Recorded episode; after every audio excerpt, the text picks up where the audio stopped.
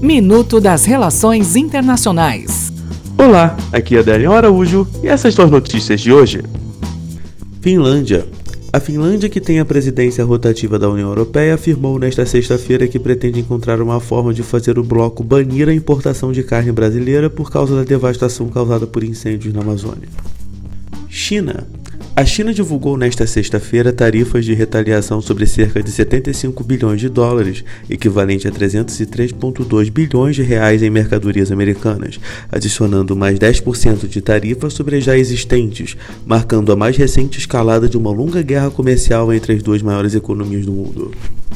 Combate aos incêndios florestais. Bolívia contrata maior avião-tanque do mundo para apagar incêndios florestais. O presidente boliviano, Evo Morales, anunciou que a 747 Supertanker, maior avião-tanque do mundo, já está a caminho do país para atuar no combate a incêndios florestais. Bolívia e Paraguai concordaram em unir esforços para combater os gigantescos incêndios florestais que atingem os dois territórios e atacam a flora e a fauna, informou nesta quinta-feira o ministro do Meio Ambiente da Água da Bolívia, Carlos Ortuno. Até o próximo minuto. Enquanto isso, aproveite mais conteúdo no portal seire.news.